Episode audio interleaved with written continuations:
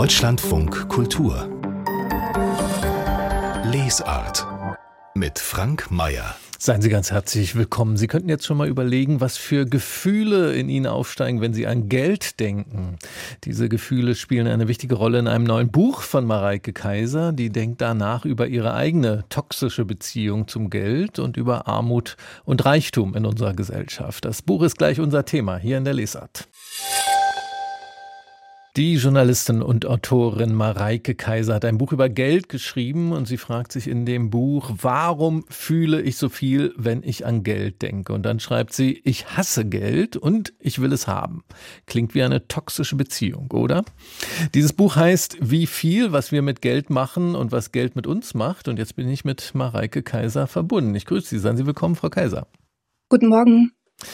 Und wenn Sie jetzt denken, Mareike Kaiser, den Namen kenne ich doch irgendwoher, könnte liegen an Ihrem Buch Das Unwohlsein der modernen Mutter. Das ist ein viel besprochenes und viel gelesenes Buch. Jetzt also das Thema Geld, Frau Kaiser. Haben Sie denn tatsächlich eine toxische Beziehung zum Geld? Ja, ich würde schon sagen, weil also ganz ohne geht ja nicht. Äh, wir brauchen das ja alle, um zu leben, um unsere Miete zu bezahlen, um Essen zu kaufen, ähm, Kleidung zu kaufen. Also ohne, ohne Geld geht's nicht. Und wie Sie ja schon in der Anmoderation angekündigt haben, ich habe ziemlich viele Gefühle zu Geld und habe auch festgestellt in der Recherche zum Buch, da geht's nicht nur mir so. Hm, viele Menschen fühlen viele Gefühle zu Geld und dem wollte ich so ein bisschen auf die Schliche kommen. Vielleicht haben Sie ja auch welche, oder? Also was fühlen Sie, wenn Sie an Geld denken? Hören Sie auf, das ist auch ganz schön toxisch, muss ich sagen. ähm, ja, und das, das Thema Geld äh, ist jetzt in Inflationszeiten natürlich nochmal ein besonders dringliches, äh, vor allem natürlich für die, bei denen es knapp ist. Ähm, Sie steigen jetzt ein in Ihr Buch und erzählen im ersten Teil erstmal davon, welche Rolle Geld gespielt hat in der Familie, aus der Sie kommen, in der Sie groß geworden sind. Äh, wie war das denn da? Ich würde sagen, neben Essen äh, die größte Rolle. Also das war einfach so das Streitthema in meiner Familie, ähm, vor allem weil Geld nicht so da war. Also es war schon, schon da für die grundlegenden Dinge, aber ähm, für viele Sachen, die dann in unserer Familie als Luxus galten, war das Geld eben nicht da. Und äh, deswegen wurde immer darüber geredet. Also wenn zum Beispiel das Auto kaputt war, das äh, wir brauchten, weil wir auf dem äh, Land gelebt haben und mein Vater mit dem Auto zum, zur Arbeit fahren musste, dann ähm, war das einfach eine riesengroße Katastrophe. Also solche Sachen durften einfach nicht passieren und ähm, es wurde einfach immer, immer über Geld geredet. Mhm. Äh, ein Teil oder ein Thema in Ihrem Buch ist auch diese Scham oder die Verdruckstheit, die so oft auftritt in unserer Gesellschaft, wenn man über Geld ähm, Meistens redet man ja nicht drüber, aber wenn man doch mal drüber redet. Ähm, Sie schreiben jetzt zum Beispiel, dass Sie Arbeitslosengeld bezogen haben, als Sie dieses Buch geschrieben, also sich zum Teil davon finanziert haben und sei eine Offenheit im Umgang mit wenig oder viel oder überhaupt mit Geld wünschen Sie sich auch von anderen, oder? Unbedingt, genau. Also das ist auch einer der Gründe, aus denen ich das Buch geschrieben habe. Ich ähm, schreibe ja ganz am Anfang von der Scham und sage, ich schäme mich, kein Geld zu haben, ich schäme mich, Geld zu haben, ich schäme mich, dass es Geld gibt und ich schäme mich vor allem, weil Geld ungerecht verteilt ist. Und ich glaube, dass wir nicht über Geld sprechen, nützt vor allem einem Teil unserer Gesellschaft, nämlich den Menschen, die sehr viel vom Geld haben. Und das war auch meine Erfahrung. Ich habe ja für mein Buch viele Protagonistinnen getroffen, viele Menschen, mit denen ich über Geld gesprochen habe. Und gerade Menschen, die von Armut betroffen haben oder so in der unteren Mittelschicht sind, würde ich mal sagen, waren total offen und aufgeschlossen und haben gerne ähm, äh, ihre Lebensgeschichten und ihre Geldbiografien erzählt und geteilt und haben gesagt, ähm, ich freue mich, dass ich das teilen kann und dass die Öffentlichkeit auch aus meiner Lebensrealität erfährt. Und je mehr Geld die Menschen hatten, desto schwieriger wurde es, Menschen zu finden, die öffentlich darüber sprechen wollten. Mhm. Das ist der größte Teil Ihres Buches, Gespräche über Geld mit anderen, die eben sehr viel Geld haben, zum Teil, zum Teil sehr, sehr wenig Geld haben. Vorher machen Sie in Ihrem Buch klar, wie Ihre eigene Position sozusagen ist, wo Sie herkommen, wie Sie groß geworden sind. Eine wichtige Rolle spielt, dass Sie auch wegen des Geldmangels in Ihrer Familie nicht studieren konnten, trotzdem Journalistin geworden sind und wie das ist als Journalistin ohne Studium. Nochmal ein ganz eigenes Thema aber dann diese Gespräche über Geld mit anderen Menschen. Ähm, unter anderem haben Sie geredet mit einem alten Mann aus Ihrer Nachbarschaft, Erwin Husel, den Sie oft beim Flaschensammeln gesehen haben. Wie lebt denn dieser Mann mit wie viel Geld? Ähm, ja, mit, mit äh, sehr wenig. Also die, ähm, er, er, lebt von der Rente. Ich glaube, das sind ungefähr 600 Euro, wenn ich mich jetzt richtig erinnere. Und ähm, die Miete wird bezahlt, aber er hat zum Beispiel eine Heizung bei sich zu Hause, die nicht funktioniert und das schon seit, seit vielen Monaten. Und wenn er ins Bett geht, dann ähm, föhnt er sich das Bett warm. Also ich habe ihn zu Hause besucht und habe diesen Föhn neben dem Bett liegen sehen und ähm, konnte das nicht so richtig zusammenbringen und hatte ihn gefragt, warum liegt der Föhn neben dem Bett? Und er erklärte, dass es eben seine, seine Möglichkeit ist, abends äh, nicht ins äh, eiskalte Bett zu mhm. gehen. Und ähm, gleichzeitig nimmt er natürlich auch eine Wärmflasche dann mit und ähm, ja, kommt über die Runden, mehr schlecht als recht, würde ich sagen. Und das eben, weil er Pfandflaschen sammelt und damit, wie er sagt, ähm, ein Hunderter macht im Monat. Und ein Hunderter mit Pfandflaschen sind ganz schön viele Pfandflaschen. Ja, ja. Er ist 85 Jahre alt, auch nicht mehr so richtig gut zu Fuß, macht das also mit dem Fahrrad und ähm, ja, also an neue Kleidung oder so ist da überhaupt gar nicht zu denken. Da geht es halt wirklich darum, wie kann ich heute Mittag essen und ähm, das wird dann auch eher bei Tafeln geholt oder an sonstigen Plätzen, wo es eben was umsonst gibt. Und ähm, an diesem Beispiel sieht man ganz gut, dass das äh, ja eben nichts damit zu tun hat, wie sich jemand anstrengt ähm, bei der Arbeit in der Gesellschaft, ob er klarkommt oder nicht, ähm, sondern ja, dass einfach solche Menschen eben eben auch gibt, die, die fleißig sind, also sogar noch mit 85 Jahren, aber bei denen es trotzdem nicht für ein gutes warmes Essen am Tag reicht. Und ganz am anderen Ende des Geldspektrums, am Ende mit sehr, sehr viel Geld, da lebt Marlene Engelhorn, mit der haben Sie auch gesprochen. Die wird mal einen zweistelligen Millionenbetrag erben. Vielleicht hat sie es schon gemacht. Da gab es, glaube ich, gerade den Erbfall. Sie ist jedenfalls eine Nachfahre, Nachfahrin des BASF-Gründers Friedrich Engelhorn. Und interessanterweise hat Marlene Engelhorn eine Initiative gegründet, Tax Me Now. Und sie setzt sich da ein für eine gerechte Besteuerung von reichen Menschen. Was haben Sie denn von Marlene Engelhorn über Reichtum und Erbschaften gelernt? Ja, vor allem viele Dinge über Geld, die gar nicht unbedingt auf den ersten Blick mit Geld zu tun haben. Darum geht es ja auch viel in meinem Buch. Also es hängt ja nicht nur damit zusammen, was kaufe ich mir jetzt für ein Essen oder ähm, kann ich mir die Markenjeans kaufen oder nicht, sondern es geht ja auch um Räume, es geht um gesellschaftliche Teilhabe an der, an der Politik, an den Medien, überall. Und da ist Marlene Engelhorn ein ganz gutes Beispiel, weil sie eben auch sehr reflektiert ist und auch darüber spricht, dass sie gehört wird, weil sie so viel Geld hat, dass sie, weil sie mit so viel Geld aufgewachsen ist, in äh, sich eigentlich in allen Räumen wohlfühlt. Sie sagt zum Beispiel, ich kann mir jeden Raum nehmen. Mhm. Und das hat einfach sehr, sehr viel mit Geld zu tun, wie man auch, mit welchem Habitus, also mit welchem Verhalten, ähm, wie sicher man sich fühlt in dieser Welt, hat sehr, sehr viel mit Geld zu tun. Und ich finde, das sehen wir ganz gut am Beispiel von Marlene. Und eine der krassesten Erkenntnisse aus Ihrem Buch, wie viel Geld eigentlich vererbt wird in Deutschland und wie wenig Erbschaftssteuer dabei anfällt, jedenfalls wenn viel Geld vererbt wird. Können Sie uns das nochmal ganz knapp vor Augen führen, wie da die ja. Verhältnisse sind? Ja, das ist ja so ein Trugschluss, dass man, dass man eben denkt, und also da muss ich auch wirklich sagen, dass das war dann auch noch eine naive Herangehensweise von mir an das Buch, dass ich dachte, äh, da muss ich natürlich jetzt mal schauen bei Geld, wie viel verdienen eigentlich Leute, so wie, wie viel landet auf dem Konto. Bis ich dann gemerkt habe, wenn wir in die höheren Einkommens- oder ähm, äh, in die höheren Schichten, Klassen gehen wollen dieser Gesellschaft, dann geht es ja überhaupt gar nicht darum, wie hoch mein Gehalt ist, sondern dann geht es darum, wie viel habe ich geerbt, wie viele Unternehmen besitze ich. Ähm, äh, also wie, wie, welche Aktien habe ich und äh, dann, dann geht es eben gar nicht mehr um Einkommen. Also die reichsten Menschen in Deutschland sind ja nicht reich, weil sie so hart arbeiten und so ein großes Gehalt haben, sondern weil sie so viel geerbt haben. Und ich zitiere eine Wissenschaftlerin, die eben sagt, wir haben gar keine Vorstellung davon, wie reich Menschen in Deutschland eigentlich sind. Und Reichtum ist ja zum Beispiel viel weniger und schlechter erforscht als Armut. Bei Armut kennen wir ganz genaue Zahlen und Armutsgrenzen und wissen, wie viele Menschen davon betroffen sind. Ähm, in Deutschland 16 Prozent aktuell. Jedes fünfte Kind ist von Armut betroffen. Aber mhm. wie viele Menschen reich sind und, und wie viel die eigentlich haben, wissen wir gar nicht genau. Und, wissen äh, wir gar nicht genau. Ja. Und, und, meine Frage, also wenn große Vermögen vererbt werden, wie war die Zahl? Ein Prozent Erbschaftssteuer wird dann ungefähr gezahlt oder sowas in der Dimension? Ja, genau. So, mhm. da, so kommt es hin, ja.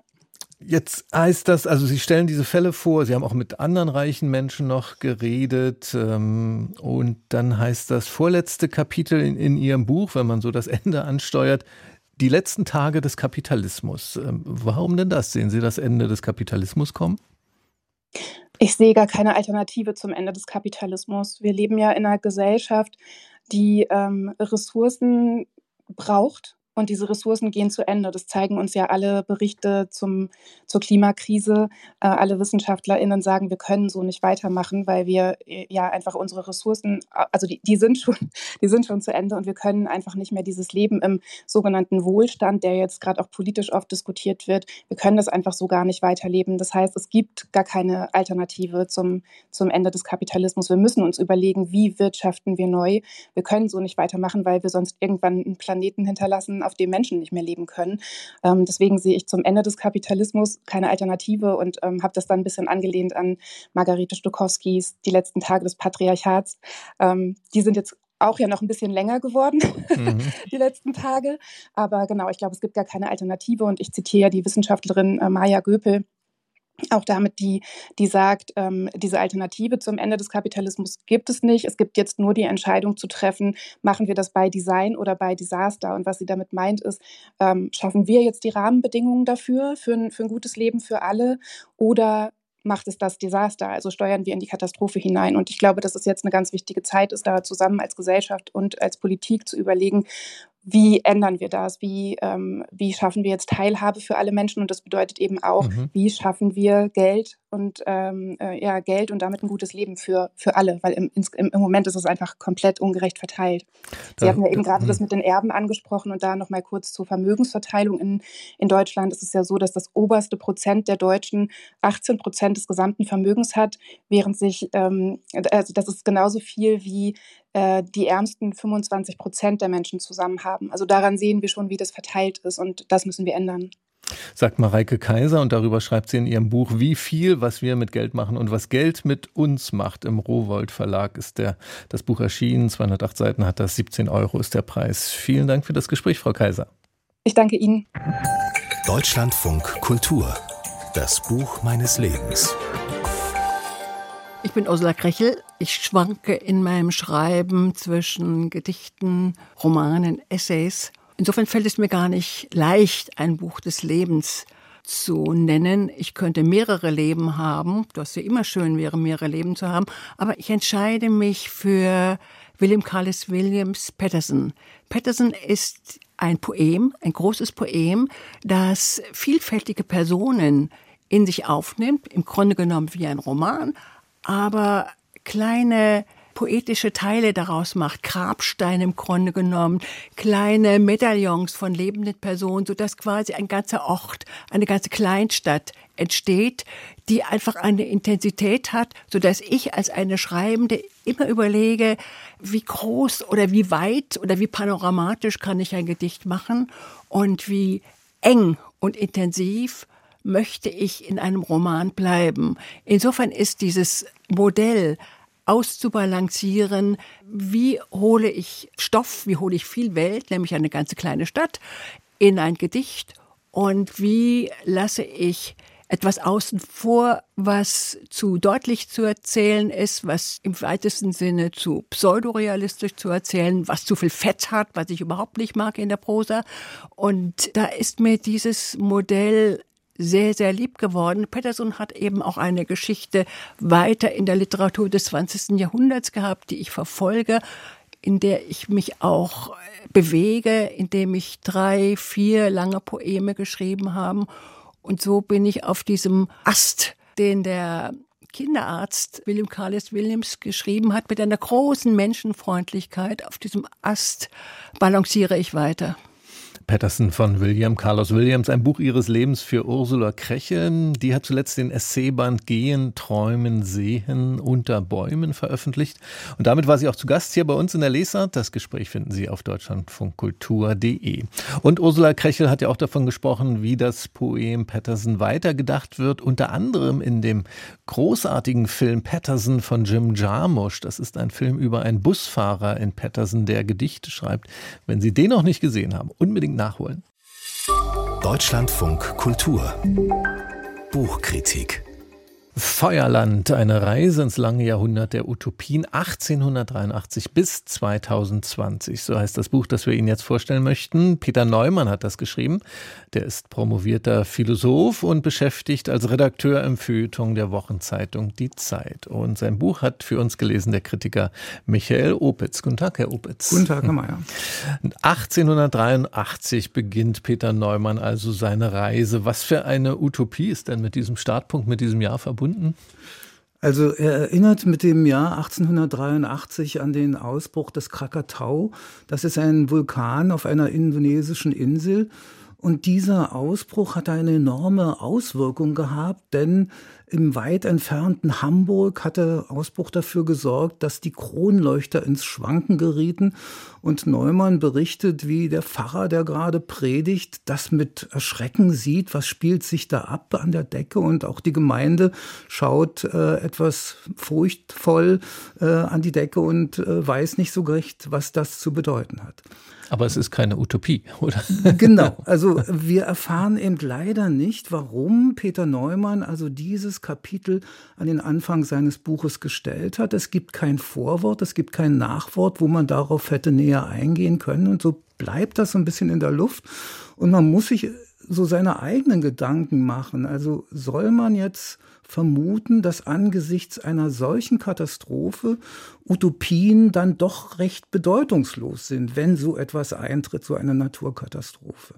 Und wird das bei anderen Jahreszahlen dann vielleicht deutlicher? Was uns ja vielleicht auch besonders vor, vor Augen steht, ist das Gegenwärtige. Das Buch, das Buch geht ja bis 2020, also fast bis an unsere Gegenwart heran. Ja. Gibt es da eine konkretere Utopie?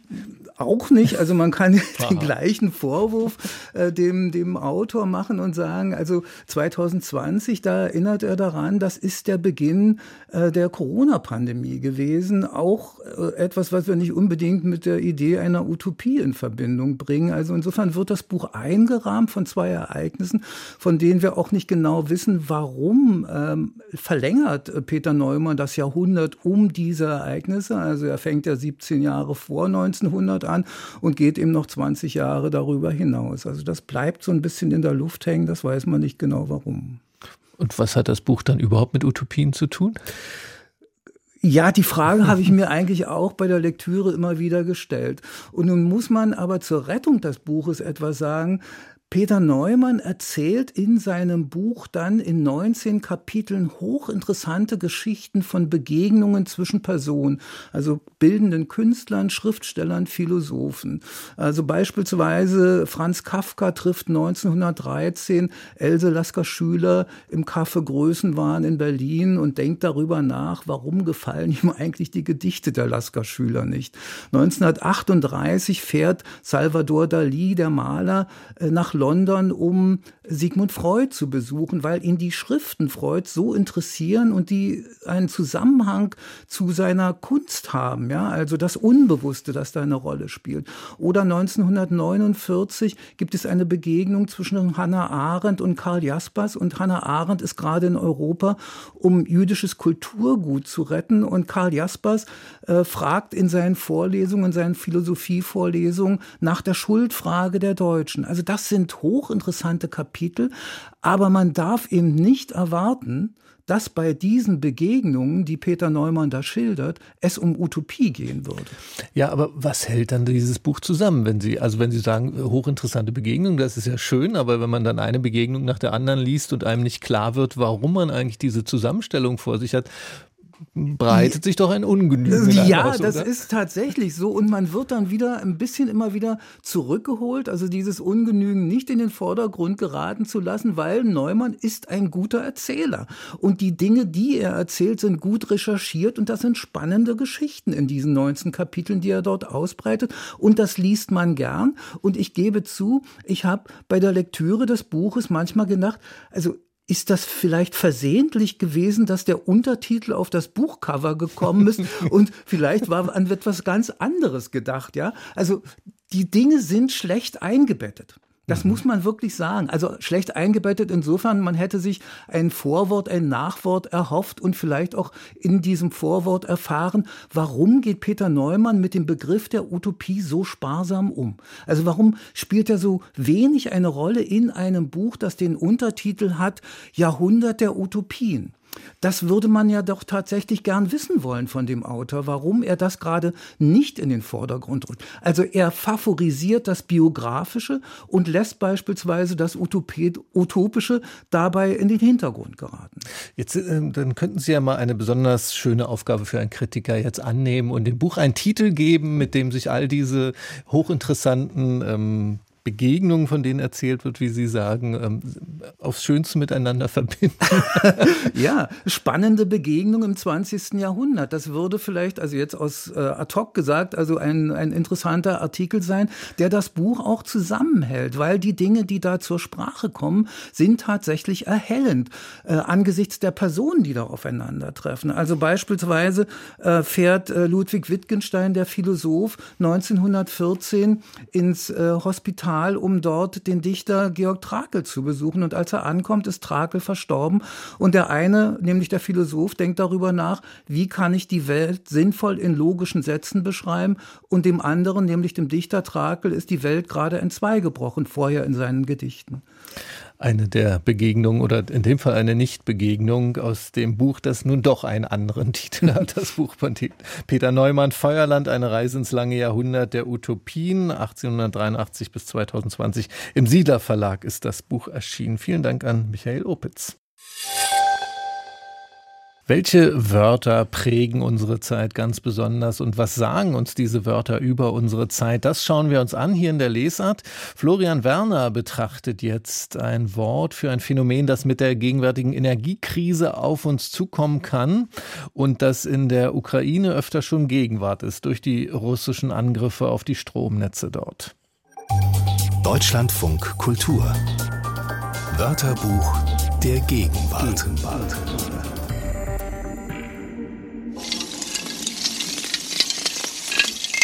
Blackout, Substantiv, Maskulinum oder Neutrum. Ein Lehnwort, das aus der britischen Theaterwelt stammt. In seinem ursprünglichen Sinn bezeichnet es das abrupte Erlöschen des Bühnenlichts als Zäsur zwischen einzelnen Szenen oder am Ende des gesamten Stücks. Wir stehen selbst enttäuscht und sehen betroffen den Vorhang zu und alle Fragen offen. Mit dem Beginn des Zweiten Weltkriegs erweiterte sich die Bedeutung des Begriffs. Blackout bezeichnete nun vor allem das Verdunkeln von Objekten zum Schutz vor deutschen Luftangriffen. Ab September 1939 war es in Großbritannien vorgeschrieben, dass Fenster abends blacked out, also mit schwarzen Tüchern, Farbe oder Pappkartons bedeckt sein mussten.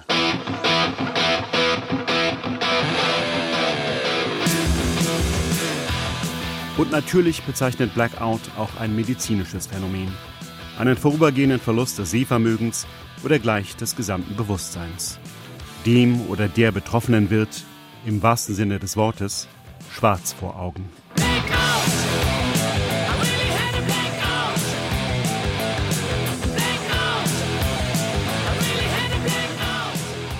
In der Popkultur ist vor allem diese Bedeutung von Blackout geläufig. Im Song gleichen Namens der Gruppe Scorpions zum Beispiel. Der Sänger wacht auf, weiß nicht, wo er sich befindet und auch an die Frau, die neben ihm liegt, kann er sich partout nicht erinnern. Sämtliche machistischen Rock'n'Roll-Klischees finden sich im Konzept des Blackout auf einen schwarzen Punkt konzentriert wieder. Oh, Junge, es ist Blackout, Shorty kriegt ein Blackout, Blackout, Blackout, Shorty kriegt ein Blackout. Klar, dass auch der Hip-Hop da nicht zurückstecken kann. Bezeichnenderweise wird der Filmriss, hier von dem Rapper Rin, geradezu euphorisch begrüßt, ja mittels Drogen gezielt herbeigeführt. Das Ich erleidet keinen Bewusstseinsverlust, sondern knipst sich ganz bewusst das Licht aus. Die Blackout Challenge. Ein Trend auf TikTok. Lebensgefährlich. Schon wieder stirbt seinetwegen ein kleiner Junge. Wie bei einem Trend, der diesen Sommer auf einem Videoportal viral ging. Bei der Blackout Challenge ging es darum, sich so lange vor laufender Kamera die Luft abzudrücken, bis man umkippt. Anders gesagt, der TikToker vollzieht, selbst induziert und im Kleinen, was gerade im geopolitischen Maßstab zu passieren droht. Es ist ein absolutes Horrorszenario. Überall gehen die Lichter aus, Städte verdunkeln sich, Aufzüge und Bahnen bleiben stehen. Nach und nach bricht das gesamte Stromnetz zusammen, nicht nur in Deutschland, sondern darüber hinaus. Blackout. Die Ursprünge des Begriffs in der Bühnensprache sind auch in dieser aktuellen Bedeutungsdimension erkennbar. Die Rede vom Energie-Blackout hat bisweilen eine dramatisierende Note, aber natürlich nur, weil er noch nicht stattgefunden hat. Sollte es tatsächlich zum totalen Kollaps kommen, wird man sich nur dunkel daran erinnern, dass das Wort einst das simple Erlöschen der Scheinwerfer im Theater bezeichnete. Blackout, ein Eintrag in unserem Wörterbuch der Gegenwart, hier vorgenommen von Florian Werner. Eine sehr, sehr bittere Liebesgeschichte, die erzählt das Buch Verbrennen all meine Briefe von Alex Schulmann. Das ist eins der Bücher, die uns Bernd Brandenburg jetzt vorstellen will. Er ist Buchhändler in der Buchhandlung Backhaus in Aachen. Guten Tag, Herr Brandenburg. Ja, hallo Frank Mayer, guten Tag, hallo. Schön, dass ich wieder bei Ihnen sein darf. Das freut mich auch. Und äh, bei dem Buch, ähm, ich glaube, Sie haben sogar eine persönliche Beziehung zu dem Buch, weil Sie eine der Figuren, wenn man das so sagen will, äh, bei diesem Buch, das wohl nah auch an biografischem ist, eine der Figuren sogar kennen bei Verbrenn all meine Briefe von Alex Schulmann? Ja, mir wurde heiß und kalt, als ich das Buch las. Ähm, eine der Figuren, nämlich einen der Söhne von Sven Stolpe, um den Schriftsteller geht es äh, in diesem biografischen oder Roman über drei Generationen. Äh, das ist der Großvater von Alex Schulmann und äh, ich habe mich an die Zeit erinnert, als ich den getroffen habe. Und äh, der hat mir ein Buch von seinem Vater mitgebracht. Er hat christliche Romane geschrieben. Aber davon genug. Ich bin geflasht von dem Roman, berührt. Ähm, der Alex Schulmann in Schweden sehr, sehr bekannt. Hier ist es sein zweites Buch. Erzählt, wie sich ähm, eine Familienstimmung ähm, noch in die übernächste Generation weitergibt oder so. Da gab es ein, eine Sache ähm, der Großmutter, eine Begegnung mit einem anderen Schriftsteller und das hat Auswirkungen zwei Generationen später. Und das ist so, glaube ich, was Leserinnen und Leser berührt, ähm, wie wir geprägt werden, was da passieren muss. Und ähm, das Erzählen ist, ähm, geht einem so nah, so empathisch, ähm, Kindheitserinnerungen von Alex Schulmann, aber in einem Roman. Und ähm, ich finde es ein ganz wertvolles, ein ganz besonderes Buch, wie er ähm, eine Dramaturgie aufbaut. Ähm, sehr, sehr gelungen. Man hat jetzt auch in ihrer Stimme gehört, glaube ich, wie nah ihnen dieses Buch gegangen ist. Verbrenn all meine Briefe von Alex Schulmann. Im DTV-Verlag ist das erschienen. Dann haben Sie eine zweite Empfehlung für uns. Das klingt nach, nach dem Titel vielleicht nach einem Gegenmittel zu der bitteren Geschichte von Alex Schulmann. Der Titel heißt so etwas wie Glück von John Burnside, wobei man da vielleicht auch reinfallen kann wieder, weil John Burnside ja auch schon von vielen traurigen Dingen erzählt ja, genau.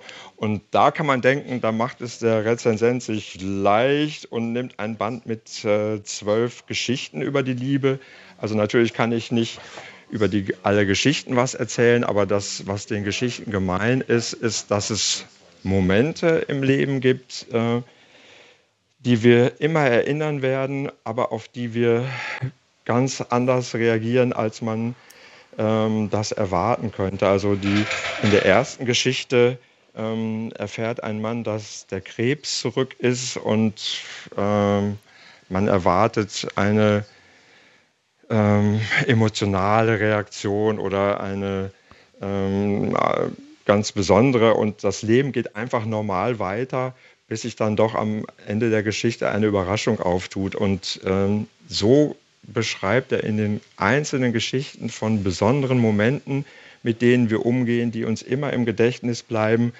Ähm, eine poetische Sprache. Die Geschichten haben äh, manchmal sogar was Gemütliches, also man liest sie sehr gerne, aber ähm, sie haben dann immer einen Kick, ein was Unangenehmes, ähm, was sich aber oft wendet und ähm, dann dem Titel entspricht so etwas wie Glück. Also ähm, ein betörendes Buch, auf jeden Fall so etwas wie Glück von John Burnside. Ähm, Bernhard Robben hat das übersetzt im Penguin Verlag. Ja, deswegen, das hat er bestimmt großartig gemacht. Ich habe die Übersetzung oder ich habe äh, nur die Übersetzung gelesen und die ist äh, genial. Also der Leser, Robben ist ja auch ein hervorragender ja. Übersetzer. Ja, genau. Sie, Sie, haben noch eine dritte Empfehlung für uns, Hohe Berge von Silke Stamm. Ich habe ein Herz für hohe Berge. Für, für, führt das Buch denn tatsächlich auf hohe Berge oder ist das eine Metapher? Nein, das führt tatsächlich eine Ski, eine Schneewanderung acht Tage lang äh, in den Bergen, in den Alpen. Ähm, fünf Männer, eine Frau und die Frau ist die Erzählerin der Geschichte ähm, und die Silke Stamm macht ihrem Namensvetter Peter Stamm äh, alle Konkurrenz. Ähm, man ist hin und weg, wie sie erzählt und das ist das Neue. Also es geht eigentlich, ähm, die Geschichte ist schon zusammengefasst mit dieser Schneewanderung und dem Unterkommen auf Hütten und dann passiert zwischendurch ähm, kleine Dinge. Ähm, vielleicht warten Leserinnen und Leser auf große Überraschungen, das will ich auch nicht verraten. Aber die Erzählweise ist, ähm, der Silke Stamm im Infinitiv zu erzählen. Also das macht das ähm, sehr besonders. Oder dann ist so eine, so eine Passage, den Entschluss weiterzugehen, nicht bewusst gefasst zu haben, vielmehr der Suggestion gefolgt zu sein, dass wenn der bisher zurückgelegte Weg nicht ins Unheil geführt hat, auch ein weiterer Schritt keinen Unterschied machen würde. Und obwohl diese Art zu denken offensichtlich wenig Sinn ergab, dem Verlangen, Schritt um Schritt höher zu kommen, nachgeben und das Augenmerk nun nicht mehr auf die mangelnde Eignung der Schuhe und die Wetterlage gerichtet zu haben.